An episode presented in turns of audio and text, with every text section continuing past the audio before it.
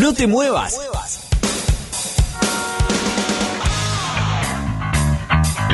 Llegó la hora.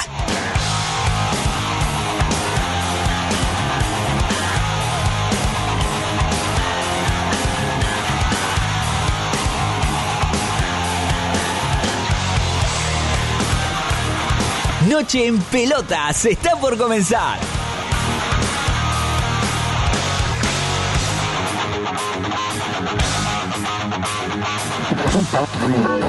Pará, pará, ¿qué haces? No cambié de radio. Quédate escuchando Noche en Pelotas, tu último resumen deportivo y algo de música.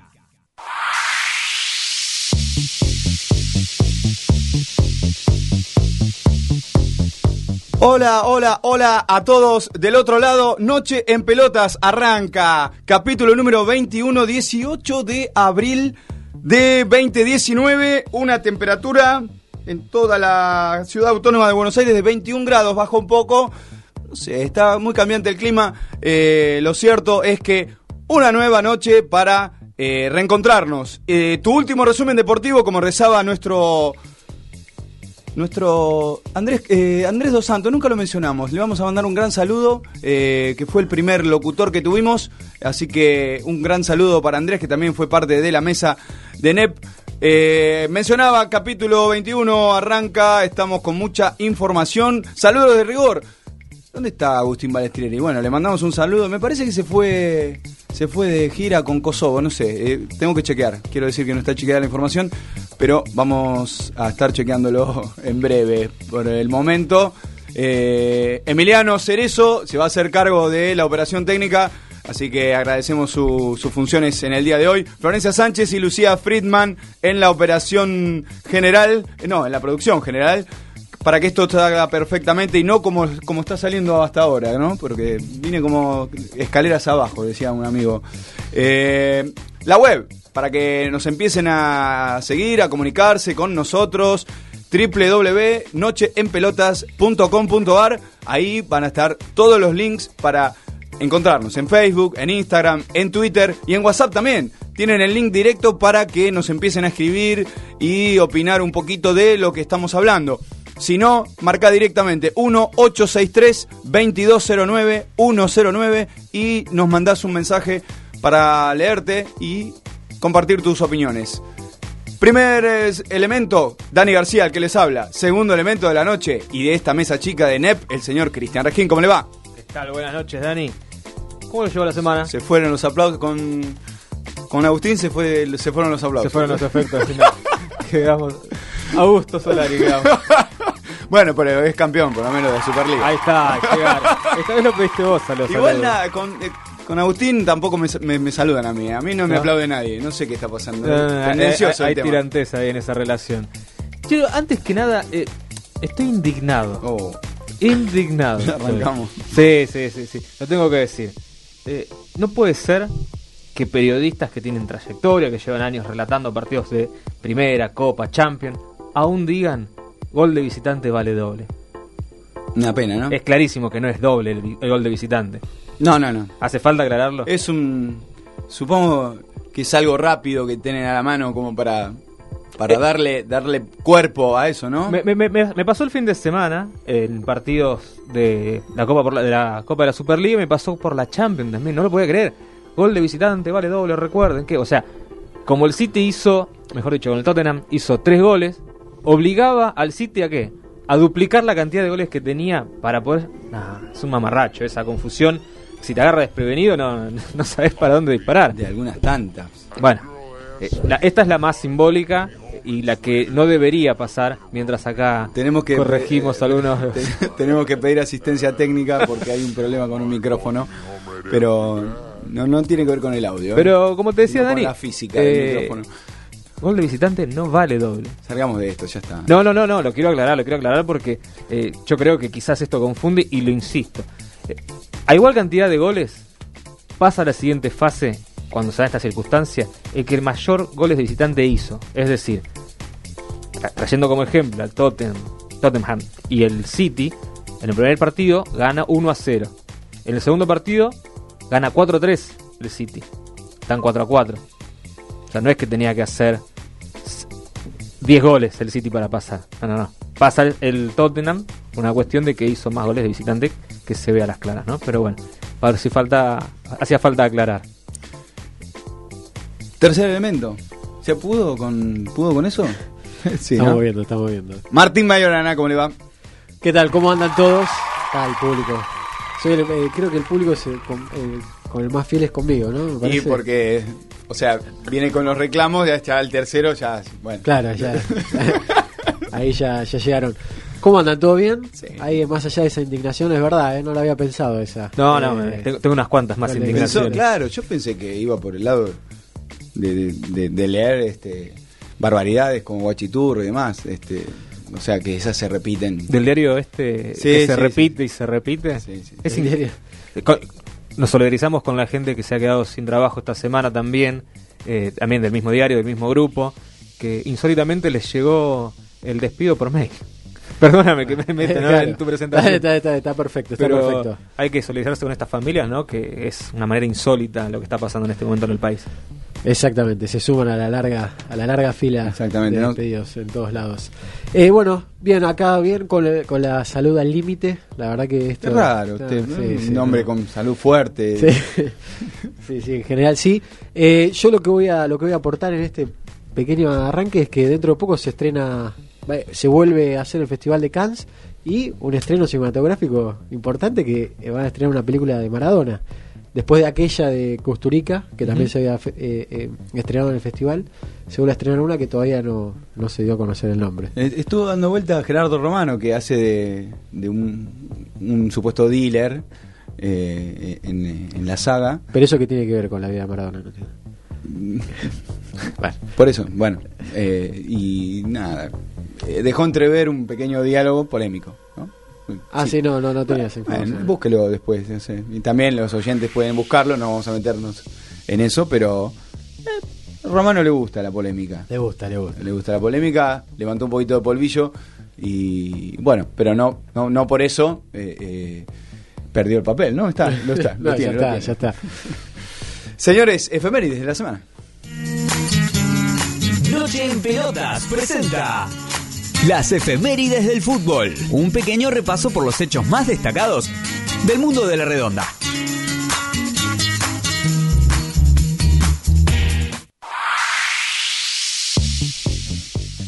Un día co- como hoy, pero de 1943, en la victoria como visitante de Boca sobre Racing por 3 a 1, debutó en el Ceneice el delantero uruguayo Severino Varela. La boina fantasma, le decían. Siempre se ubicaba en el lugar correcto y su principal arma era el cabezazo. Con el club de la Ribera ganó dos títulos locales y será siempre recordado por sus goles en los clásicos frente a River. También en 1948 el campeonato argentino se inició con una importante modificación. Por los cues- cuestionamientos generalizados contra los árbitros nacionales, la AFA decidió contratar jueces ingleses que debutaron un día como hoy. Para cerrar, pero en el 2007, el Barcelona derrotó 5 a 2 al Gestafe por la Copa del Rey. Eh, lo destacado de, este, de esta efeméride es el gol que hizo Leo Messi. Muchos lo toman como el calco de lo que fue el gol de Maradona a los ingleses. Recordemos también ¿no? que posterior a esto Guardiola intervino y dijo que ese tipo de goles no debería ser Messi, que lo quería más adelante en, en su equipo. ¿Qué gol ha marcado Messi? Decía el, ¿no? el relator de ese momento. Y no se equivocaba, qué gol que marcó. ¿eh? Tremendo, tremendo. ¿Tenemos alguna otra? No. ¿Ya estamos? ¿Ya estamos? Ya estamos, perfecto. Directa para eh, adentrarse en la Copa Argentina, porque en Salta ayer, en el estadio Jorge Padre Martearena, eh, River venció a Argentino de Merlo. Y por la primera ronda, porque, bueno, eh, paulatinamente el calendario de la, de la Copa Argentina empieza a, tomar vuelo para los equipos grandes, los más grandes, los equipos de la Superliga. Y River eh, hizo, hizo su presentación, bien decía, derrotando a un equipo de, la, de los pagos de Gallardo, que cumplió 250 partidos, nada más y nada menos, eh, aunque parezca un lugar común, eh, Marcelo Gallardo al frente de, River. Sí, Marcelo Gallardo que en, un momento se lo vio ya cuando el partido estaba finalizando, ¿no? Con el resultado 3 a 0 a favor de, de la banda, goles de Santos Borré y dos goles de Matías Suárez. Qué ojo que tiene Ma- Marcelo Gallardo, la verdad un paréntesis. increíble cómo le rinden los jugadores y donde pone el ojo parece que pone la bala. Eh, yo escuché hace muy poco cuando el Pirata se, se se consumó la, la- la pérdida de la categoría, que le echaban la culpa solapadamente a Suárez. ¿Cómo es esto? Y por lo menos fue polémico la, la partida de Suárez porque era una instancia donde se lo necesitaba y era un jugador emblema para el Pirata. Eh, en su momento se lo, responsabilizarlo. se, se lo catalogó. Lo que pasa es que creo que la, lo que se quería poner en tema era que no se trató de la misma manera el tema de Zárate, que fue a Boca, traicionando a Vélez, vamos a ponerle el título que mucho- en muchos lados salió, y que con Matías Suárez no pasó lo mismo. Mucha gente dicen de que no, no se tomó como una traición haberse ido a River. Eso también queda por cuenta de cada uno. Eh, ¿Está en una situación comprometida el Pirata? Sí. Matías Suárez se tendrá que haber quedado. Y cada uno es grande y sabe también que es jugador de fútbol, es profesional, tiene que seguir una carrera. Queda en uno saber si, digamos, cree que traicionó o no traicionó. Me parece que a las claras no, no es sinónimo de traición esto.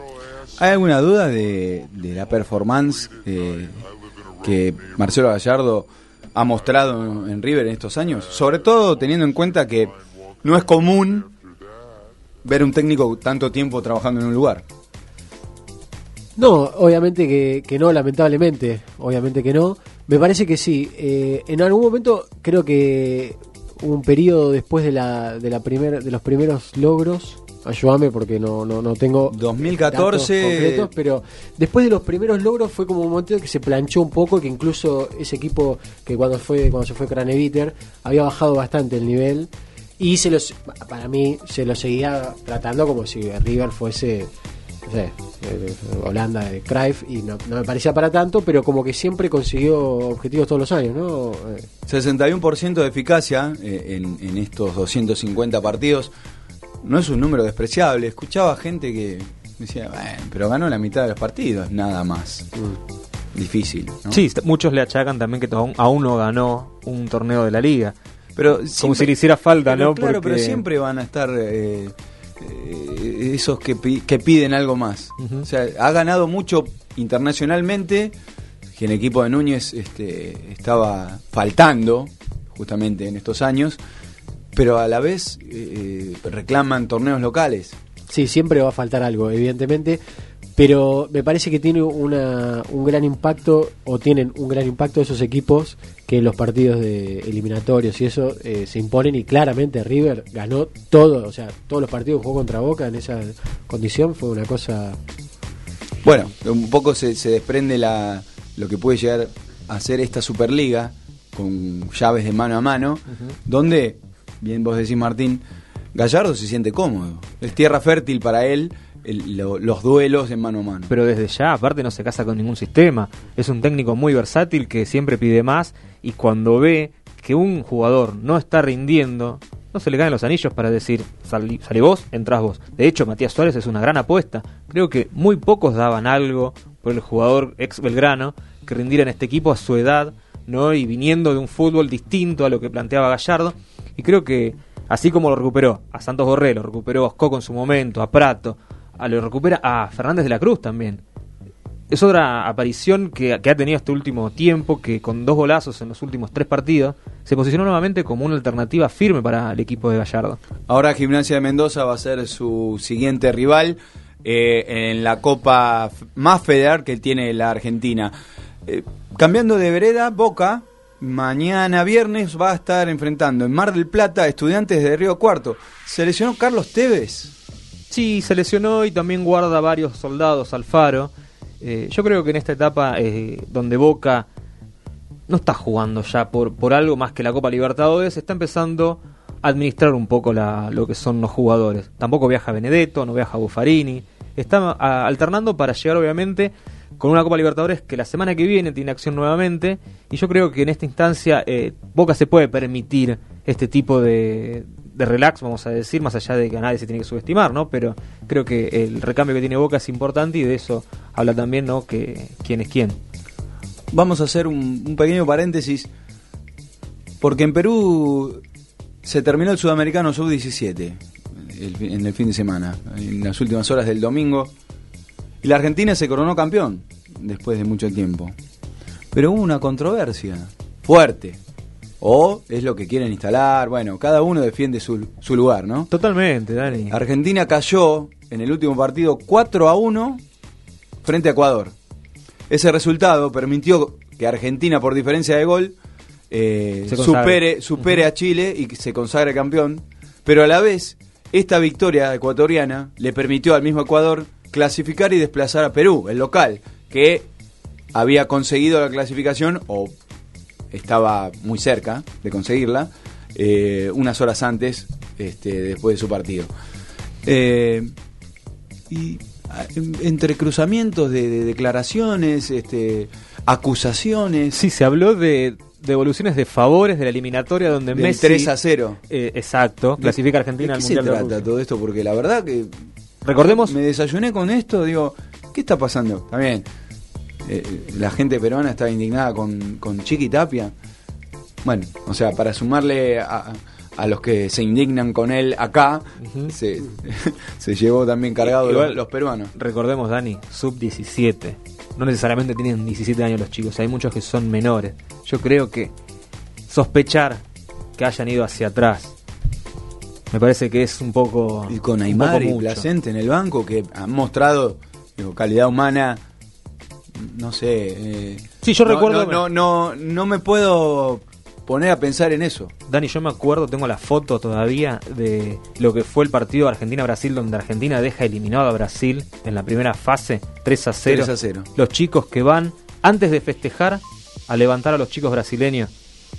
Me parece que es un poco injusto lo que el, tra- el trato peruano. Sí, me parece que todas esas sospechas y eso, eh, por lo menos para mí, no es que eh, las estaba creyendo ni nada, pero cuando lo escuché hablar a Aymar, creo que había salido en TIC, no me acuerdo, eh, la verdad que fue contundente al respecto, sobre todo dando una explicación de, de un partido anterior en el cual les había pasado algo más o menos parecido y que a partir de la victoria con, con Brasil, en realidad el equipo Se soltó. eh, se soltó que bueno, explicaba que por ahí un poco también con ya sabiéndose clasificados y todo, de repente tuvieron un impacto y que bueno, que son son pibes chicos, son muy chicos realmente. Entonces, eh, Son chicos, incluso para manejar presiones, para manejar situaciones, bastante...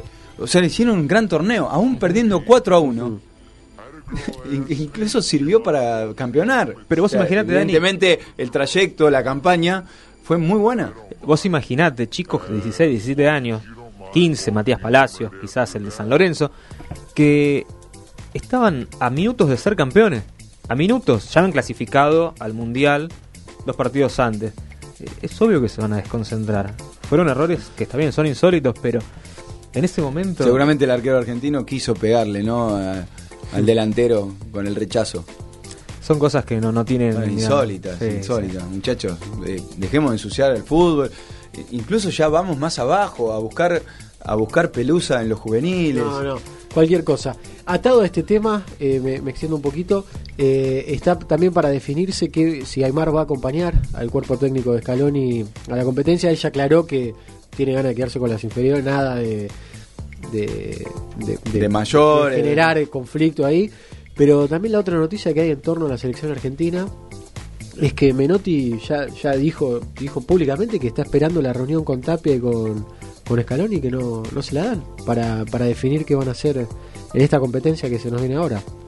No sé, pero ¿qué pasa que no sé? No, no Se hay, que no hay lugar. tiempo, no hay tiempo. No hay lugar en No, no hay lugar en el predio. Ah, en el predio no hay lugar. Claro. No, pensé que por ahí En el predio que la AFA posee en Ezeiza. Sí, no, no, no, no pueden este, coinc- con- coincidir ahí un horario. Bueno, ya, yo, yo creo que no, no, va a pasar. ¿eh? Ujú. Quédese tranquilo, eh, Mayorana, que Bueno, en cualquier momento, en cualquier momento la, la reunión se hace. ¿no? Yo me quedo No sé para qué, pero.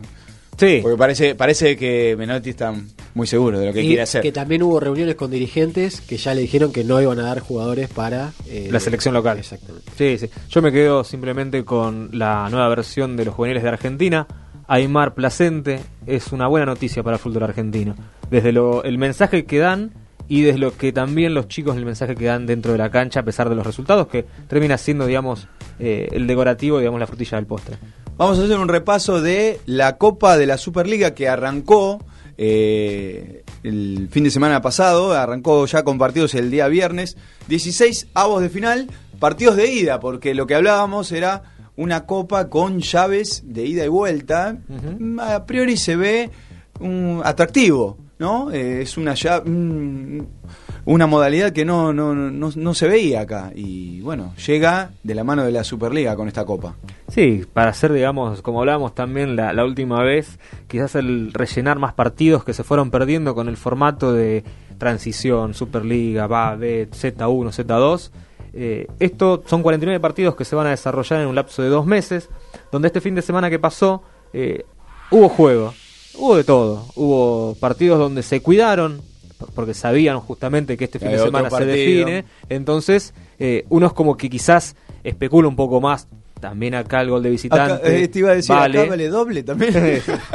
Acá el de gol, gol de visitante es importante. Entonces muchos, eh, en el caso por ejemplo, ¿no? Eh, tenemos acá San Lorenzo Huracán, que fue el partido más atractivo.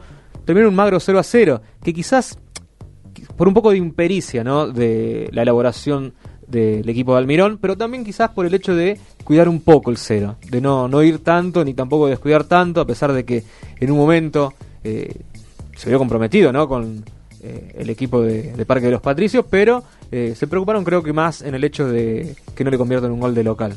Y es como una finalísima ahora. Porque, porque encima no, no hubo goles. eh, y se define todo en el Ducó. Eh, importante, importante. Porque, digo, ya poner en juego un, un clásico en, en primera ronda, en primera ronda de, de esta Copa Superliga. Y digo, para cualquiera de los dos, por ser el primer, eh, el primer obstáculo que tengan en la, en la competición, que sea un clásico, mm, y el cachetazo supongo que puede doler más. Sí, es raro, es raro porque también quedar afuera de una copa nueva y en un, en un, en un momento primigenio de la misma es como decir, bueno, tampoco nos afecta tanto, pero yo me imagino que cuando llegó el fixture... Eh, eh, Todo relacionado con posiciones igual, ¿eh? O sea, nada de sorteo. Es verdad, es verdad. Pero digo, cuando Mohamed vio el, el, el partido que le tocaba, y decir, te das cuenta, no, no, porque venimos de capa Mohamed, caída. Mohamed ganó el último partido de, de la Superliga, pero venía No, eh, viene cortando clavos. Muy mal, muy mal, la verdad que muy mal. Y, y parece ser que, que Almirón le empezó a encontrar un poco más la vuelta con estos partidos de Copa, sobre todo. eh, a un San Lorenzo que por lo menos dejó de perder. Dejó de perder eh, como venía con esos 15 partidos sin ganar, de los cuales la mayoría había perdido. Bueno, Antonio Mohamed eh, encaminó una victoria, la última fecha de la Superliga, y este empate frente a, a- perdón, frente a San Lorenzo, eh, en el gasómetro, el nuevo gasómetro, y ahora a jugarse el todo por el todo, eh, con el, con el agregado este que te contaba, ¿no? Eh, es un sopapo fuerte el que, el que reciba, eh, el que no pueda avanzar la llave. Ahora, un- un- una cortita. El que pierde acá no juega hasta julio, agosto. Sí. Pues no hay competición, viene la Copa, la Copa América. Bueno, la verdad no, no, no lo veo muy, muy prolijo este, esta parte de, del fixture que ha armado la Superliga. Eh, estábamos hablando un poquito de Huracán y tenemos en, en el aire, en conexión directa, a un campeón como jugador de aquel Metropolitano del 73, gran equipo recordado. Lo tenemos a Carlos Babington. Buenas noches, Carlos. Daniel te saluda de Noche en Pelotas. Buenas noches, ¿cómo te va? Bueno, estábamos hablando eh, un poquito acá. Sí. La, lo primero que tengo para, para consultarte, quizás, es el, el presente Huracán. Eh, vos sos un hombre fuerte de, de- del club, has, has estado en sus distintos roles, jugador, técnico, presidente. Ya vamos a estar tocando un poquito ahí los temas. Pero, eh, bien decía Mohamed, pudo ganar el último partido de Superliga, ahora el empate y se define todo en el Ducó. ¿Cómo, cómo estás viviendo esta, esta situación que difícil incluso porque Huracán, Huracán está, está, está necesitado de resultados? Sí, bueno, en, en tren de buscar alguna explicación que justifique el momento de huracán, porque viste en el fútbol eh, nada es concreto, viste Sí. puede haber un montón de causas, pero hay causas que yo creo que son eh, muy atendibles, ¿no? eh, Huracán eh, pierde un técnico en, en su mejor momento. ¿sí? Sí. Cosa que no es habitual en el fútbol. Eh, uno, un, un técnico que agarra un equipo siempre lo agarra, o en la mayoría de los casos lo agarra cuando el equipo está muy mal. Entonces todo lo que haga de ahí para arriba eh, siempre va a ser bienvenido. Y en este caso a Mohamed le toca, le toca un, un tema muy delicado porque el equipo, como te decía antes, estaba muy bien, ganaba, no le hacían gol, estaba, era un equipo muy compacto. Bueno, el técnico se fue a Boca, creo que en una actitud que no que yo no comparto, pero bueno, el fútbol es así y, y él tomó esa decisión. Entonces, acá viene el de la cuestión, ¿no? ¿Qué hace un técnico cuando viene un equipo? Eh, ¿Muestra su idea o, O- sigue o jugando continúa. o sigue jugando como estaba jugando el equipo que le estaba dando resultados? Esa es la gran disyuntiva. Y yo creo que Mohamed eh, optó por, por lo primero, porque él es un muchacho convencido de lo que hace, es un equipo que, que la, la idea de él no tiene nada que ver con la de Alfaro, y bueno, y le salió mal. Es muy difícil agarrar un equipo arriba. Claro. Entonces, eh, hasta ahora el equipo no encuentra la brújula porque está jugando realmente mal. Estos resultados no son casualidades, ¿no? Claro. Está jugando mal, perdió todo lo bueno que tenía. Y bueno, yo creo que, Mohamed debe estar convencido de que él va, va a morir con la de él, cosa que me parece bárbaro. Y como lo van a bancar, porque es un, un un jugador de la institución muy querido, yo creo que en algún momento va a revertir el tema. Huracán tiene buenos jugadores, pero bueno, entró en un barranco demasiado pronunciado para lo que venía haciendo, ¿no? Claro, vos mencionabas que eh, incluso él va a morir con la de él, pero ¿en, en qué momento? Sí, eh, pero no, no de caprichoso, no, no Sí. sé, es decir, eh, a él lo contratan porque la, la- la directiva eh, confía en él, es un hombre de la casa, y porque ya le ha dado muchos resultados en otro momento. Entonces, él me parece que hizo lo lógico, jugar como, como él le gusta jugar. cualquier cualquier otro apellido hubiera hubiera salido Por rápidamente. supuesto, por supuesto que Huracán no, si no fuera sido Mohamed, no, no, no, en este momento no conozco a nadie que, que lo hubieran bancado tanto, porque el fútbol de resultados, y lamentablemente es así, cuando uno no consigue resultados se tiene que ir. Por eso digo, esta es una situación atípica, y yo creo que él hizo bien, bueno, bueno, no le salió bien, es distinto. ¿Cuándo, ¿Cuándo suena la alarma de que algo hay que cambiar? Vos que estuviste eh, en un banco también, ¿no? Con, con esas presiones. Sí, no, no entendí la pregunta, ¿cambiar qué? Claro, cuando vos me decías, él viene con su idea, porque eh, eh, aunque se diferencia mucho con, con lo que Alfaro pregonaba, él viene con su idea, no está funcionando. ¿Cuándo, ¿Cuándo te suena la alarma de, bueno, a ver, volvamos a algo de lo que se estaba haciendo, aunque sea? No, no creo que, que Mohamed haga eso, porque ya, ya no lo hizo de entrada. El tema es o hacerlo de entrada o no hacerlo más. Ahora él va, va, va a convocar a su idea, eh, va a tratar de convencer a los jugadores de que, de que él puede jugar de esa manera y seguirá hasta, hasta que él decida eh, que tiene que seguir. Él quiere mucho al club y sabe que en el momento, cuando esto no, no dé para más, yo creo que él es el que va a tomar la decisión, no la va a tomar la directiva. Cosa que me parece perfecto. Pero yo, bueno, qué sé, yo moriría con la mía. Pero no- ya te digo, no es de caprichoso, es de que uno eh, no puede renunciar a sus convicciones. Seguro, Mohamed hace muchos años que está dirigiendo y siempre le fue bien por esa vía. ¿Por qué no cambiarla tiene- ahora? Claro, lo que pasa es que la decisión era en el momento. Y en el momento, es decir, o agarraba y hacía lo que está haciendo, o directamente no agarraba. Porque, como te dije antes, es muy difícil agarrar un equipo que está arriba. ¿Entendés? A mí me, to- a mí me tocó, por ejemplo, yo agarré el River campeón del, del 95. Mm, difícil. Campeón invicto iba. Claro. Cuando cuando dejó Gallego que se fue a la Gallego. selección. Y, cu- y cuando perdí dos partidos ya eh, se empezó el, el problema porque de- ¿qué haces de, de- de campeón invicto para arriba? Nada. Claro. Entonces, bueno, son decisiones. Equivocadas o no son decisiones. Ojalá le vaya bien, ojalá mañana pase, que eso va a ser un, un golpe anímico importantísimo, a pesar de que el último partido fue realmente un fiasco. La verdad que eh, no se puede jugar tan mal, los dos equipos estoy hablando, ¿no? No se puede jugar tan mal como el otro día, la verdad, porque este es un torneo nuevo, donde quizás Se vuelve a Nadie- cero. Claro, viste, qué sé yo, por lo menos para para mostrar algo. Como recién estaba escuchando de usted, de verdad, el que queda afuera no juega hasta dentro de tres meses. Es un, un Es cronograma de, de, despropósito. de- de- de campeonato rarísimo este. Claro. ¿Qué tal, Carlos? Buenas noches, te habla Cristian de este lado. Buenas noches. Eh, mencionaba justo, mira, me traes a colación el partido de lo que fue el fin de semana, ¿no? Eh, el turco guardó muchos jugadores. Eh, dentro de todo, digamos, en el primer tiempo no se pudo ver, pero en el segundo tiempo, hasta la expulsión, le había tomado el tiempo al equipo de Almirón. Sí. eh, acertó el turco en eso. y ¿Vos cómo lo viste a, eso, digamos, esa estrategia de parte de él? Sí, eh, en el partido, primero, como te dije antes, fue muy malo de los dos lados. Pero creo que San Lorenzo fue un poquito mejor en el primer tiempo y después Huracán equiparó y después hasta con un hombre menos no tuvo sobresaltos.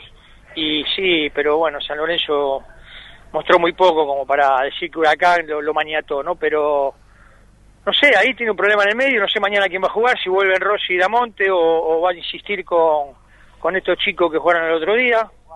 Esa es una decisión que la va a tener que tomar él.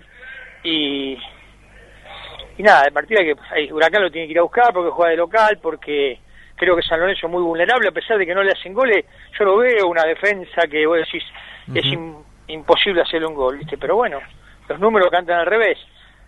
Sí, sí. vamos a ver. ¿Viste la, escuchaste las declaraciones o leíste las declaraciones del turco? Que, habló de que... ¿Hoy? no, esto fue, si no me equivoco, entre lunes y martes, posterior al ah. partido, diciendo que si en todo caso perdían una mancha más, eh, no les hacía nada. ¿Qué, qué, qué fue eso? ¿Que quiso sacarle presión a sus jugadores, tirar la pelota para el lado de ellos? ¿Qué pensás que pudo haber pensado el turco para decir algo así? Yo creo que el turco tiene demasiada espalda en un campo como para bancarse esta racha y, ponerse al hombro, porque yo veo, a veces escucho que él dice que es el responsable, a pesar de que uno es responsable, siempre digo lo mismo, si uno no es culpable, es responsable, que es mm. exactamente lo mismo en fútbol.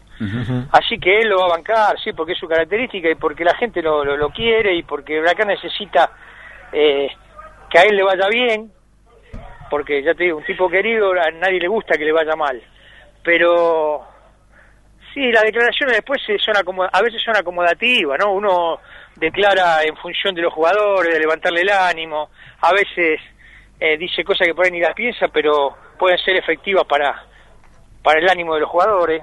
Y bueno, y como Huracán no está en su mejor momento, por ahí él le, quite, le quiere quitar presión a los jugadores y que juegue un poco más suelto. Hablando un poquito de esto de, ¿no? Eh, cara o cruz, si se gana el clásico es un espaldarazo, claramente, los clásicos este, te elevan o te entierran.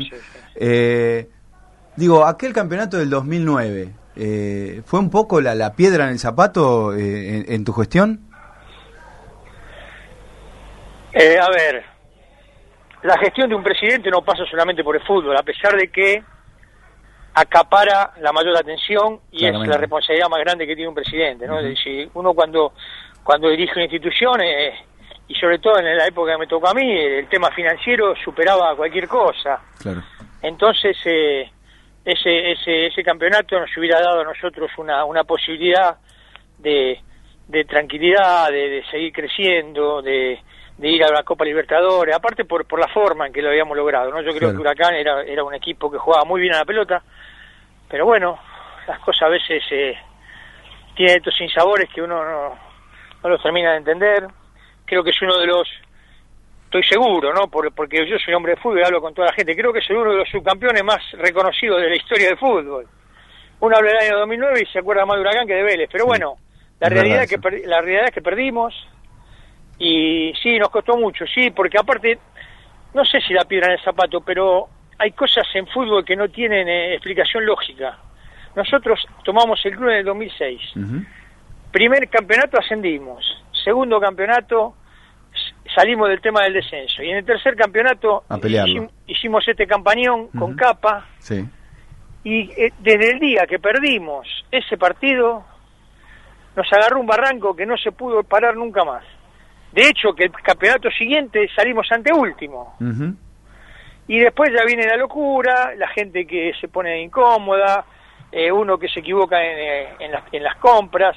Yo, por ejemplo, si me tengo que achacar responsabilidades o culpabilidades de algo, formé un equipo donde yo creía, yo con toda la experiencia que tenía, yo creía que íbamos a hacer un campañón, lo traje a Facundo Quiroga de que había jugado en Alemania, lo traje a al 9 de Vélez, como se llama, de los hermanos este Zárate. Traje cuatro o cinco jugadores de jerarquía para para la, para, para la categoría. Y me fui al descenso. Y bueno, esas cosas no, no se puede medir. Traje a Brindisi de técnico, que es un tipo querido también en la institución. Bueno, y el, barranco no paraba, no paraba hasta que, bueno... La ecuación no podía fallar, pero bueno, el fútbol... Sí, pero falla, por eso te digo. Nadie, nadie está exento de que le pase eso, ¿no?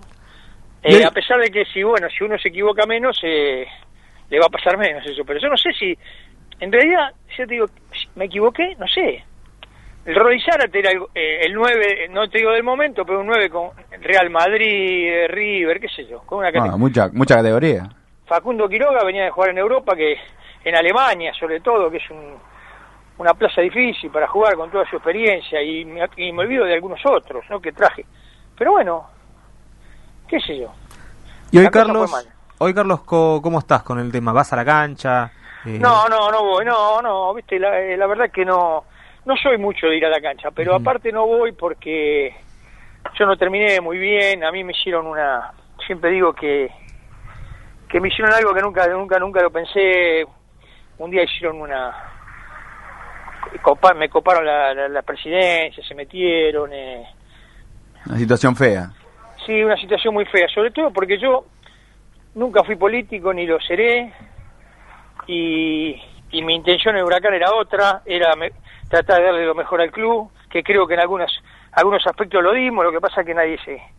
Yo creo que eh, hoy Huracán está muy bien y yo creo que nosotros hemos aportado algún granito de arena, aportamos para que Huracán esté bien, porque pagamos la mitad de los juicios que teníamos, porque no generamos juicios eh, en nuestra gestión, porque bueno, vendimos a algunos jugadores como para capitalizarnos un poco, pero estábamos en convocatoria, era muy difícil el tema, no, no, no, eso no se lograba de un día para otro. Y después, bueno, con esa movida que se hizo, sobre todo la gente joven, y nada, nada, yo bueno, como no soy, ya te digo, no soy político y como la idea mía era, era por otro lado, eh, decidimos dejar el club, que venga otro, que, que se ocupe de, de Huracán y que lo mejore, así que nada, hoy me alegra de que esté mejor, y bueno, y ahora lo futbolístico es, eh, es el tema mejorar, ¿no? ¿Hoy en qué está Carlos Babington? No, nada, no, no hago nada. Me estoy con mi hijo tenemos una pequeña empresa de, de máquina de expendedora de café, pero Fue- no. Nada, no. fuera del fútbol todo. Sí, fuera del fútbol. Hago deporte, qué sé yo. Me, me, me entretengo, pero no, en el fútbol no estoy haciendo nada. Sí, ¿Qué- so- sos de los pocos que, con- o sea, junto a Verón, Pasarela, Bernabé y Sí. Frank Beckenbauer, que ocupó los tres... Los tres cargos. Los tres cargos, ¿no? Dentro de lo que es Sí, el fútbol. Pero hay, un ca- pero hay algo que es, es más importante que todo, que es el hincha. ¿no? También, los otros también, pero digo, uno, yo siempre digo, yo fui primero hincha, Sí. Después jugador, después técnico y después presidente. El hincha lo voy a llevar siempre, después las otras etapas pasan, Sí.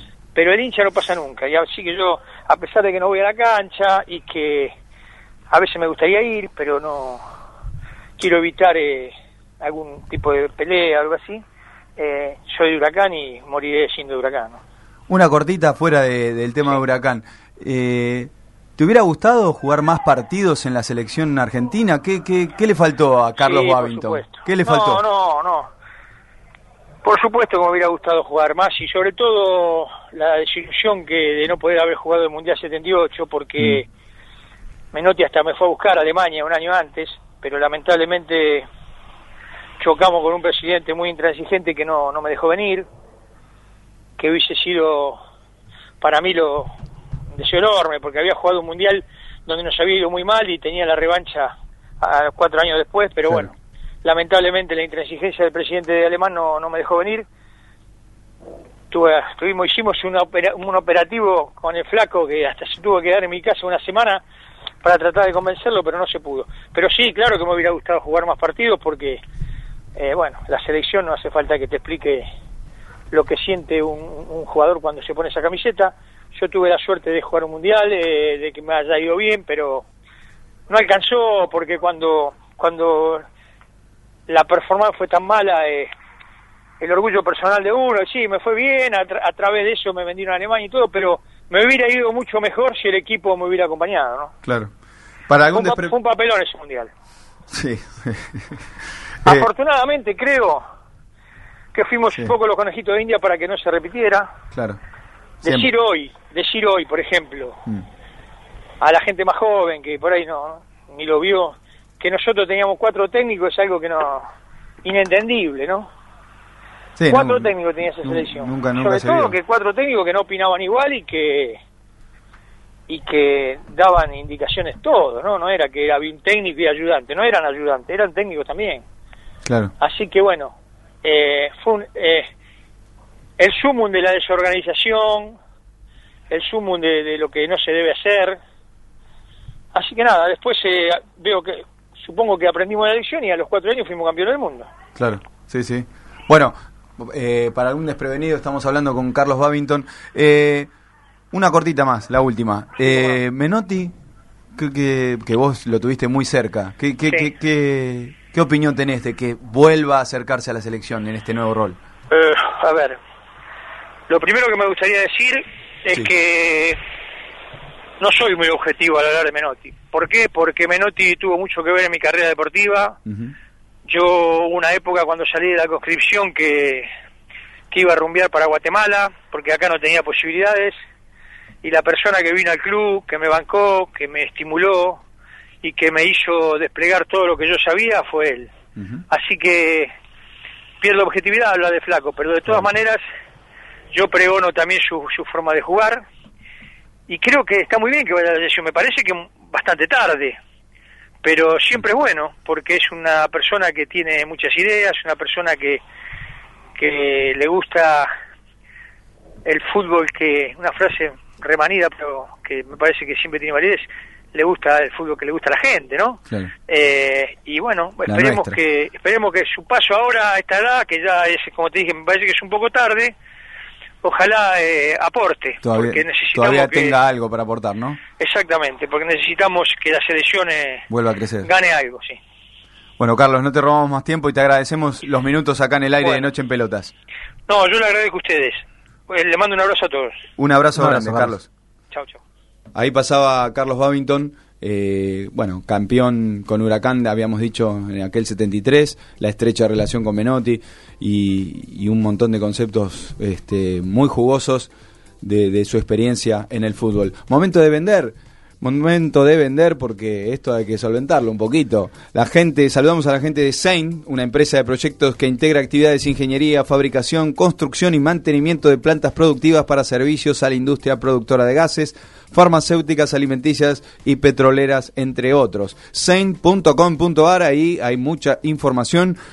11 4 668 30 31 4 668 28 28 ventas arroba sein.com.ar Sein e Ingeniería.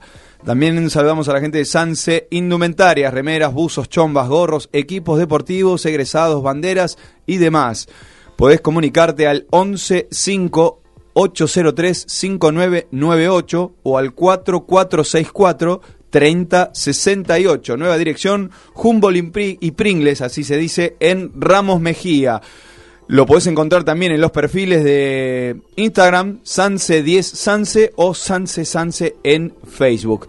También este, saludamos a nuestro nuevo eh, auspiciante, que es BC más Ortodoncia, expertos y especialistas en devolverte la sonrisa, brackets metálicos y cerámicos. Tenemos una, bueno, no, no tenemos, pero sí la podemos utilizar. Una promo otoño, brackets metálicos a solo 1900 pesos arroba BC más ortodoncia en Instagram, en Facebook, su celular 11 3116 1515 bc más ortodoncia.com para más información. ¿Vendido? Vamos a un poco de música. Si querés comunicarte con nosotros, también nos podés encontrar en Facebook, Twitter o Instagram como arroba Noche en Pelotas y en nuestra web nocheenpelotas.com.ar. Si conoces todo sobre tu deportista favorito, empezá a conocer detalles de lo que suena NEP en Aprendiendo a Escuchar.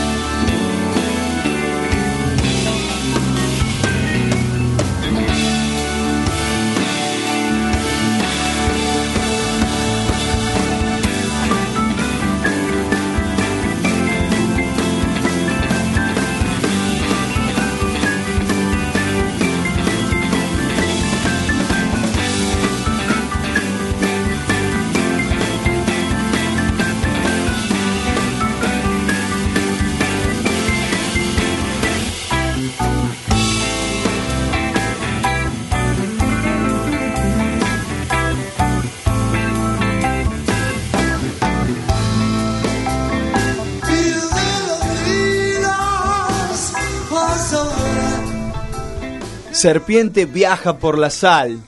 Bueno, acá Spinetta y. ¿Cómo era las bandas? Estoy en la versión de las bandas eternas. Las bandas eternas. Acá usted es el, el especialista. Bien, sí, es Pescado Rabioso, es la banda eterna. Y esta elegimos esta canción porque fue muy importante el ingreso de Carlos Cutaya con esos órganos Hammond en la banda. Y este es un tema en el cual se resalta mucho. Serpiente viaja por la sala. Ah, la impronta que le puso ahí al final. Le puso eh, amor. mucho amor. Amor. Bueno, volviendo un poquito de la venta, de la música, aprendiendo a escuchar como siempre. eh, Copa Superliga otra vez, pero los partidos de vuelta se vienen. Eh, ya habíamos hablado un poquito de lo que va a ser eh, Huracán San Lorenzo, pero hay unos cuantos más. Sí, abre la copa, lo que serían los décimo 16 avos. 16 avos de final de esta Copa de la Superliga, Banfield y Estudiantes, que en el partido de ida Banfield se impuso 1 a 0 en lo que fue el partido allá en cancha de Estudiantes. Ahora, de local va a ver si puede mantener el 1, obviamente, para pasar a la siguiente fase y se enfrentaría contra el Racing del Chacho Coudet en lo que son los octavos de final. Entre los partidos destacados, como hablábamos recién, se encuentra San Lorenzo, que empataron 0 a 0. A las 8 va a jugar en el Tomás Ducó frente a su clásico rival. Y otro de los partidos que también está ahí en- con un asterisco para llamar la atención es Independiente frente a Argentinos Juniors el domingo a las 8 de la noche para ver si pueden pasar de fase, ¿no? Que perdió 3 a 2 en la paternal. Champions League. eh, vamos a repasar los resultados y meternos, me parece, con el tema candente que, que, que tiró la mesa estas llaves últimas de la competición más importante de Europa. Eh, el Manchester City le ganó 4 a 3 al Tottenham, pero a la postre quedaría eliminado, quedaría eliminado por los goles. Eh, Porto eh, cayó 4 a 1 y el Liverpool despachó la, la serie 6 a 1, tranquilo, el equipo de Klopp. Barcelona venció 3 a 0 al Manchester con un global de 4 a 0 y el Ajax dio la gran sorpresa, el gran golpe. Quizás sorpresa no, es un equipo que viene jugando muy bien, pero en Turín quizás se esperaba otra cosa con, con Juventus, el local y Cristiano Ronaldo. Victoria para el equipo holandés 2 a 1. y pasando a semifinales. Bueno, repasamos las semifinales. eh, Barcelona frente a Liverpool y eh, Tottenham frente a Ajax. Gran partido. Habíamos hablado antes este, en off. Tottenham y Ajax, lo mejor que se puede llegar a ver en Europa. Sí, eh, eh, iba a ser un poquito mejor todavía si pasaba el City, pero eh, nada, de todos los clasificados yo pienso que el, el Tottenham, eh, los Spurs son un poquito los, los, los más débiles, los que mo- mejor, los que menos eh, expresaron una faceta futbolística así que yo diga wow, qué, qué bárbaro. Sí. Todos los demás, la verdad, Es que encima tienen el problema de que está lesionado Harry Kane Mm. y está suspendido. Yo creo que tendría que hacer un esfuerzo. No se juegan todos los días un partido como este. Eh, hay que ver, obviamente, si quizás especulan, ¿no? Con un quizás pase a la final. Entonces, esperar, pero Es un tema muy largo, pero el protagonista de esta llave fue el VAR. ¿Qué pasa con eso? Y mirá, también en off lo hablábamos. Creo que esto es todos los programas, ¿no? Y en la calle se habla del bar o no bar. Lo hemos hablado el año pasado cuando pasó eh, River Independiente. Salió eh, el propio Goico también a hablar de este tema. Eh, yo creo que tiene que estar. A pesar de las deficiencias que está mostrando, ¿no? Porque al fin de cuentas termina siendo interpretación de los árbitros cuando van a ver la jugada. El problema está cuando ven algo y no lo pueden interpretar, como la mano de Llorente. Costó, costó, pero se vio desde atrás en una cámara, que tiene que tener esa cámara también, no, no creo que no haya estado, que se percibe que roza en el codo de- del jugador de los Spurs y que deriva en el gol, ¿no? De, ese momento. Sí, la suspicacia siempre está en todos lados y evidentemente también en, algunas jugadas que uno dice, bueno, van a pedir el bar o del bar van a llamar, che, mirá que hubo una falta, una mano tremenda, a ver si nos llaman. Pero sí, sí coincido en que es una etapa de transición y donde se está eh, agregando un, un ingrediente nuevo en el fútbol y que me parece, la verdad que me parece bien, porque si, si ven la jugada de Agüero, que fue probablemente la más destacada ¿no? de todas estas, eh, increíble, minuto 93 de todo, pero la realidad es que había offside. Upside de cordones, pero había. Exactamente. Entonces, bueno, será, me parece que el momento de transición es ese, ¿no? De tener que adaptarnos a estas cosas. decir, bueno, el fútbol empezará a ser un poco más estricto eh, y específico. Pero no puntual. menos polémico. No, no, por Ah, supuesto que no. Convengamos que el fútbol nunca va a dejar de ser polémico. Lo que pasa es que acaba de dejar más expuesto el que sabe y el que no sabe. Porque al, si lo ves y lo está viendo todo el mundo, es difícil no interpretar lo que dice el reglamento. Pero ¿cómo es eso del todo el mundo? Porque justamente eso no es lo que pasa, no es todo el mundo. A todo el mundo se le muestra algo, pero el que decide no está viendo lo que están viendo todos. Bueno, pero justamente, porque es criterio personal, está bien, pero si vos tenés interpretativo para eh, hablarlo técnicamente. si vos tenés un jurado de notables que después analiza la performance del árbitro, Notable solamente, ¿no?